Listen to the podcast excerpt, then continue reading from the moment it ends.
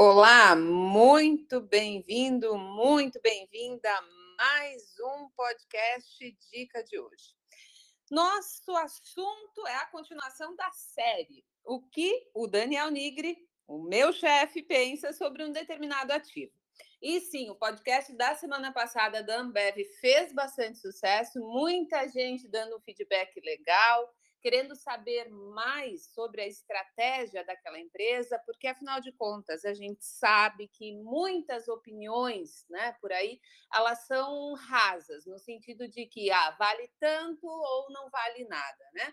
Então compreender melhor a estratégia do negócio, compreender melhor como ele gera valor, entender quais são as variáveis que têm maior peso, ou seja, análise qualitativa para acompanhar a análise quantitativa. E como eu disse antes, então, continuando a série o que o chefe pensa, né? A gente vai falar hoje sobre uma empresa que está em um setor muito aquecido, que teve uma valorização bem expressiva nos últimos 12 meses, inclusive está em uma das carteiras da casa, que é recomendação do nosso analista-chefe, uh, sobre a SLC. Então, sem mais delongas, afinal, vocês vêm justamente para ouvir a opinião dele, não a minha, né? Vamos perguntar então para o Daniel Nigri, o nosso analista-chefe, o que ele pensa da SLC, quais são as principais variáveis que você precisa ficar atento e que podem sim acabar pesando no balanço, mesmo que a Conab tenha assim previsto uma safra melhor até do que no ano passado para a maioria das culturas, inclusive para o algodão, e os cuidados que a gente tem que ter para monitorar os preços lá fora que acabam afetando, então, a variação do ativo biológico no balanço. Muito bem-vindo, chefe, a palavra é tua. Bom, obrigado, agradeço a gentileza por toda essa introdução. Acho que eu não merecia tanto, mas enfim, gostei bastante desse início todo e eu também vi muitos feedbacks positivos com relação à Ambev. Mas como você falou, sem mais delongas, vamos falar sobre a SLC Agrícola, né? Uma empresa que já é listada na bolsa, não vou lembrar agora exatamente desde quando, mas uns 12, 13 anos mais ou menos, e era uma empresa que era não era tão grande assim lá atrás quando ela abriu capital. Então, a primeira coisa que me vem à cabeça é responder para as pessoas assim. As pessoas falam: ah, por que uma empresa abre capital na bolsa? Exatamente para conseguir esse crescimento mais forte, igual a SLC está conseguindo, e vocês vão entender bem quando eu falar o restante da estratégia da empresa. Mas antes disso, acho que é importante a gente falar que a empresa ela planta, né, na verdade, algodão, soja e milho, tá? sendo as três culturas importantes porque existe uma rotação de culturas nas próprias terras da SLC. Qual é a grande questão? Qual é a grande diferença da estratégia atual da SLC daquela lá de trás de quando ela resolveu abrir capital na bolsa e quando ela ainda não era uma das maiores empresas de agronegócio do Brasil? Ela tinha uma estratégia lá atrás que ela tinha terras próprias, e ela cultivava nessas terras próprias. E a ideia da empresa sempre foi trazer uma produtividade maior. Né? Então, você pode ver que ela tem uma produtividade maior do que o, a média do mercado, e isso acaba trazendo ganhos para a empresa. Né? Como é que funciona a questão do agronegócio?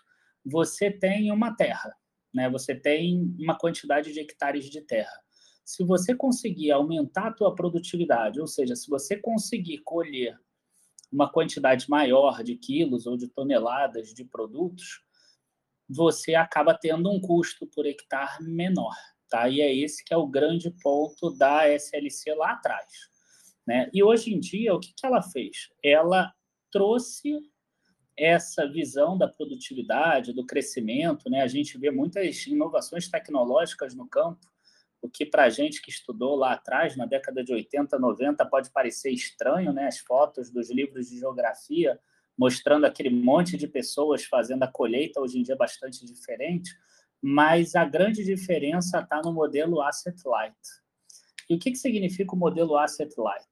Né? E, inclusive, recentemente, a empresa fez duas aquisições que são das propriedades da TESA, né, que é a Terra Santa, que o pessoal negociava na bolsa até pouco tempo atrás, que era o código TESA 3, e também da Xingu. E isso vai trazer um adicional de 188 mil hectares para a SLC, o que vai fazer com que ela aumente 40% a área plantada nesse período. Então, ela vai passar a ter 660 mil hectares plantados, segundo a empresa, já nessa safra 2021-2022. Qual é a grande questão? Se a SLC tivesse que comprar essas terras, provavelmente ela demoraria uns seis anos, sete anos, talvez dez anos para conseguir ter esse crescimento de 40% na quantidade de terras. Afinal, a gente sabe que a terra está bastante cara, o preço tá, aumentou muito por causa do aumento do preço das próprias commodities. Então, o que a SLC faz? A terra continua sendo propriedade da Terra Santa, por exemplo, para pegar esse exemplo, que hoje, inclusive, é negociada com código LAND3, L-A-N-D 3. E a SLC, o que ela faz? Ela arrenda as terras da Terra Santa e paga uma espécie de aluguel, que é chamado de arrendamento no campo. Então, com isso, ela consegue crescer muito mais rápido a produção dela, e essa produção de 660 mil hectares, se eu não me engano, deixa ela como principal player agrícola hoje de plantação no Brasil. Tá? Então, a empresa se torna líder em área plantada e esse, essa é a grande estratégia, essa é a qualidade que existe na SLC Agrícola, e isso mostra por que, que o mercado já está aceitando pagar 92% acima do ano passado. Né? É, queria aproveitar para passar para você, para você falar sobre alguma coisa com relação à SLC, e depois a gente volta e aí fala sobre a questão dos preços também das commodities que acabaram ajudando nesse crescimento do preço também. É, tem duas coisas que eu acho bem importantes que precisam ser pontuadas. Primeiro, para quem é assinante aqui do Dica de hoje, vai lá na carteira Dica Beginner, um dos últimos relatórios que eu uh, escrevi quando eu ainda uh, fazia os relatórios lá, sobre a SLC que ela está bem descrita. Então, quem não entende muito bem o negócio, a gente procurou naquele material esclarecer de fato como a operação funciona e quais são as variáveis que têm maior peso. Então, quem é assinante, quem tem acesso ao Dica Beginner, dá uma olhada no último material da SLC que vai ajudar bastante. Segundo ponto é quando tu citou sobre a produtividade. E isso é uma coisa que, inclusive, eu falei em um dos podcasts de hoje. Exatamente, porque lembra que essa semana a gente trabalhou uma aula sobre essa questão setorial, a importância da pessoa entender como está o setor para compreender se aquela empresa que faz parte do setor está performando bem ou não, né? Pois então, no caso da SLC, gente, a soja, por exemplo, a cultura da soja tem uma produtividade 6% acima da média brasileira e 22% acima da média mundial. No milho, chega a 28% acima da média brasileira. Então, assim, isso considerando os números das últimas duas safras. Então, ela sim tem um investimento muito forte nesse aumento de produtividade, e tudo isso a gente colocou nesse material que está disponível para quem tem acesso, eu acho que vai ajudar bastante. Outro ponto nela que é muito positivo também e que precisa ser, sim, sempre considerado é a questão da capacidade da armazenagem tanto dos grãos quanto do algodão. Tá? Então, ela tem uma boa capacidade de armazenagem, que aumentou bastante nos últimos anos, nas últimas safras. Também prestar muita atenção na variável do beneficiamento do algodão, né? que ela tem sim uma tecnologia que permite que ela tenha uma qualidade maior nesse produto, e a gente sabe que isso é sim muito importante. E é claro, tudo isso que o Daniel acabou falando antes, na posição geográfica, de ter três culturas diferentes, mas não só isso, de ter também variedade em cada uma dessas culturas, de ter padronização dos processos, uh, de fazer um manejo adequado dos insumos, de fazer um manejo adequado dos solos, né? Enfim, e também lembrar, eu acho que isso é muito válido, que nós sim somos uma figura muito importante quando o assunto é produção de alimentos. Inclusive, até eu fiquei de gravar um podcast hoje, só que acabou não saindo, talvez saia amanhã. O Brasil e a Índia né, na questão do açúcar, que o Brasil havia entrado com um pedido, então, nas organizações internacionais, exatamente por conta dos incentivos lá na Índia que acabavam dificultando o processo de comercialização mundo. Então, nós somos uma potência quando se fala em produção de alimentos, né? E a gente também sabe, de acordo com a Conab, pelo menos, e também eu fiz podcast sobre isso, as previsões da próxima safra são boas. E, obviamente, você já deve imaginar, os preços lá fora continuam alta, né? Os estoques vêm já algumas safras sofrendo, não é só devido à pandemia, né?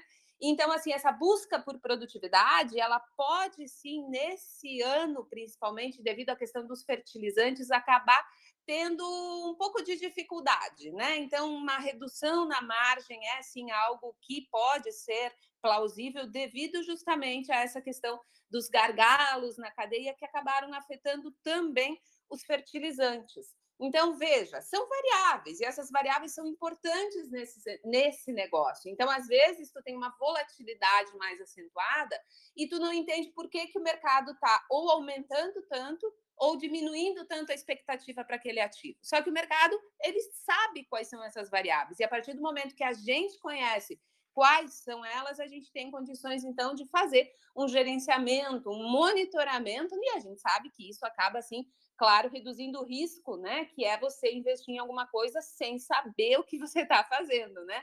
Sem conhecer de fato o que você está comprando. Pode Boa, falar. Eu vou, apro... é, eu vou aproveitar para pegar o teu gancho pelo seguinte, porque você acabou já falando de uma das questões que podem afetar a lucratividade da empresa, que é essa questão de margens, a questão dos custos né, porque a plantação não sai do nada, ela precisa da terra, mas também precisa lá do fertilizante, dos defensivos, das sementes, etc. E a gente tem uma outra questão que é importante, que é o preço das próprias, né, dos, das próprias commodities. Então, a gente tem a soja, o milho e o algodão. Eu estou aqui na minha cara com o gráfico que a SLC mesmo coloca na apresentação dela, em base 100. Então, se a gente pegar de janeiro de 2020 até o final de agosto, não, até o final de julho de 2021, a gente vai ver que o algodão, por exemplo, ele está ali em torno de 135. Então, ele caiu, ele aumentou 35% o preço dele. O milho aumentou em torno de 40% e a soja aumentou uns 50% sendo que esses dois últimos já chegaram a patamares, inclusive, maiores, ali por volta de maio, mais ou menos, e aí, nesse período, eram altas muito maiores. A gente tem uma outra questão que é a seguinte: o preço das commodities influencia o preço da terra. Então, em um fato relevante atual aqui, do dia 31 de agosto, por exemplo, a SLC chega a colocar qual é o valor do novo laudo de avaliação dos próprios ativos que ela tem, das próprias terras que ela tem. E teve um salto aqui bastante grande, tá? um salto que fez a, o total de terras, o portfólio de ativos da SLC sair de 3,9 bilhões em 2020 para 6,9 bilhões em 2021, para a gente ver como o mercado está aquecido. E o valor líquido dos ativos, considerando esse novo valor, chega ao preço de R$ 44,00 por ação. O que é R$ 44,00 por ação? É se a empresa hoje resolvesse desistir de tudo que ela faz, aí ela pega, vende todas as terras dela, somando os ativos biológicos, somando os estoques, trazendo contas a receber para a caixa, e pagando todas as dívidas que ela tem com fornecedores ou com empréstimos, etc. Se fizer isso, sobra hoje R$ 44,00 por ação, por exemplo, e ela é negociada a 48, então quer dizer, um ágio bastante pequeno, por isso que a gente coloca ela como recomendação de compra.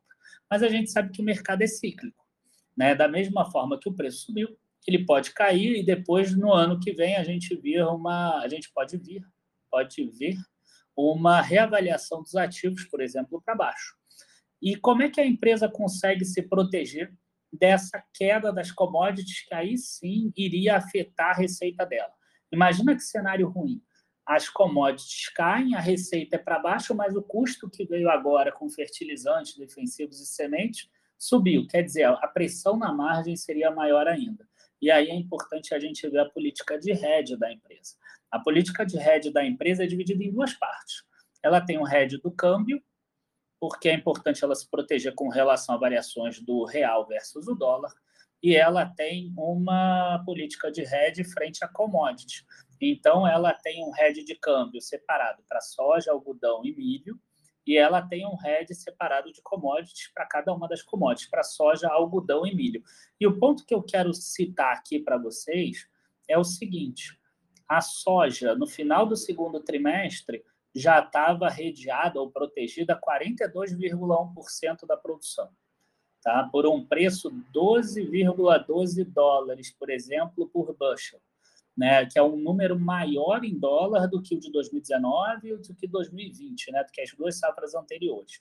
O algodão já estava 60% redeado, com um preço de 76,38 dólares por libra, né, que é um valor aí uns 11, 12% maior do que a safra anterior, e o milho 53,1% redeado, com R$ 53,07 por saca, contra 36,59 na safra anterior. Então, a gente vê que a empresa, se tiver uma queda do, do preço das commodities, parte disso já está protegida. A outra parte que ela deixa, exatamente por esses pontos que você falou, a gente vai ter uma safra recorde, talvez os preços continuem pressionados para cima, e aí ela vai aproveitar para ganhar um pouco mais. E à medida que o tempo for passando, a gente deve ver um aumento desse RED e já ver números também da safra 22, 23, talvez já para o início do ano que vem. Então, era isso que eu queria aproveitar e passar aí para você. Exatamente. Então, vocês vejam, existem muitas variáveis que precisam ser consideradas. Todas essas variáveis são responsabilidade da gestão e o resultado delas é também fruto da expertise, da eficiência. E a gente sabe que o mercado ele sim precifica a gestão da SLC, porque é uma gestão que vem já com décadas de experiência, é uma empresa que tem uma família muito forte dentro da gestão, é, que trabalha com isso há tempo suficiente e conseguiu, apesar disso, apesar de ter uh, uma família no controle, apesar de ter começado menor, ela conseguiu ir adaptando, ela conseguiu ir profissionalizando, ela conseguiu ir investindo em novas tecnologias. E se vocês acompanharem o material dela, desde o IPO dela, vocês vão ver que ela sempre tinha uns gráficos, né, umas tabelinhas que mostravam aonde ela estava no ciclo de crescimento que ela tinha previsto em estratégia. E vocês vão então perceber que ela conseguiu cumprir, sim, dentro do prazo que ela determinou, esse ciclo de crescimento. Agora, eu compartilho, obviamente, da opinião do Daniel quando ele fala que uh, a gente precisa prestar atenção em um ponto que é muito importante, que por mais que ela gerencie através dessa proteção que é da venda antecipada da commodity e também do câmbio, mas ainda assim a variável externa sem controle, clima, ela é uma variável que, obviamente, pode afetar e bastante. Afinal de contas, se a gente voltar o que eu não vou lembrar agora, chefe, me ajuda aí, mas eu acho que um ou dois anos, se eu não me engano, na metade de 2019, final, ela teve prejuízo contábil. Por quê? Porque mexeu lá na variação dos ativos biológicos. Então, assim, é possível de acontecer. E outro ponto também muito importante é essa questão da valorização das terras. Isso não é uma coisa comum, não é uma coisa que aconteça sempre. Inclusive, o preço da terra já foi atualizado. Uh, quem está conosco lá no curso da análise fundamentalista, eu coloquei o link lá para vocês avaliarem uh, o preço de 2021 né, das terras. Enfim, é uma coisa que aconteceu devido justamente a esse boom, essa necessidade de exportação maior dos alimentos, mas que não se repete sempre. Então, isso também precisa ficar claro. A gente não vai ter esse percentual de valorização de terra todos os anos, né? E, por fim, dizer que uh, é claro que o mundo não vai deixar de consumir grãos, de consumir a, o algodão, enfim, só porque a pandemia vai acabar, tá, gente? Mas é fato que a demanda aquecida afeta o preço. E o preço, por sua vez, afeta o quê? O resultado da companhia. E aqui entra a questão da variação cambial, né? Então, com maior necessidade de exportação, câmbio valorizado, o custo sob controle, mesmo com esse probleminha agora da questão dos fertilizantes, né? E aliado a tudo isso, uma produtividade em crescimento, faz com que o resultado das companhias, no caso agrícolas, melhorem. Né? E o que, que o mercado de capitais faz nesse caso? Ele precifica antecipadamente. É aí que a gente enxerga, então, o que chamam de ágil né, no preço do ativo pela expectativa de crescimento futuro. Né? Bom, eu acho que os principais pontos eram esses. Vou deixar então o chefe se despedir aí de vocês para a gente encerrar a nossa conversa, ela não ficar longa demais. É, assim, eu ia me despedir, mas acho que vai ficar um pouquinho mais longa a conversa, porque é, eu aqui eu não encontrei a parte do variação dos ativos biológicos, mas eu acabei pegando os dados de 2019. E uma questão que eu acho que é interessante a gente deixar mostrar é trazer aqui para o público é que, por exemplo, em 2020, a empresa teve um lucro de 510 milhões, na verdade, atribuído aos sócios da empresa controladora, 488 milhões. E ela pagou 199 milhões de dividendos, isso foi R$ 1,06. No primeiro semestre de 2021, ela já apurou um lucro atribuído a sócios da empresa controladora de 661 milhões, que já é maior do que o lucro inteiro do, do ano passado, de 2020. Então, é uma empresa que deve trazer um dividendo forte. Agora, alguns vão me perguntar assim: ah, Daniel, mas é óbvio, aí agora terceiro e quarto trimestre a empresa não deve fazer receita nenhuma, porque a safra da soja já foi e a maior receita deve ser no primeiro semestre. E se engana quem pensa isso, tá? Porque essa rotação de culturas faz a companhia conseguir ter. Claro que ninguém vai conseguir uma linearização né, das receitas exata, mas faz com que ela consiga ter resultados né, um pouco mais lineares, assim, um pouco mais próximos. Então, só para ficar claro, ano passado, no primeiro semestre, a receita da empresa foi 1 bilhão 195 milhões. Isso subiu para 1 bilhão 871 milhões agora. E ano passado a empresa terminou o ano com 3 bilhões de receita. Então a gente pode esperar sim um terceiro e quarto trimestres com receitas boas, tá? Com receitas até mesmo no nível do primeiro semestre também. E aí talvez um dividendo superior a dois reais, dois e pouco no ano que vem também, tá? Agora sim, eu vou aproveitar para me despedir Obrigado por ter me chamado mais uma vez. Adoro falar contigo, como você sabe. Tchau, tchau, pessoal.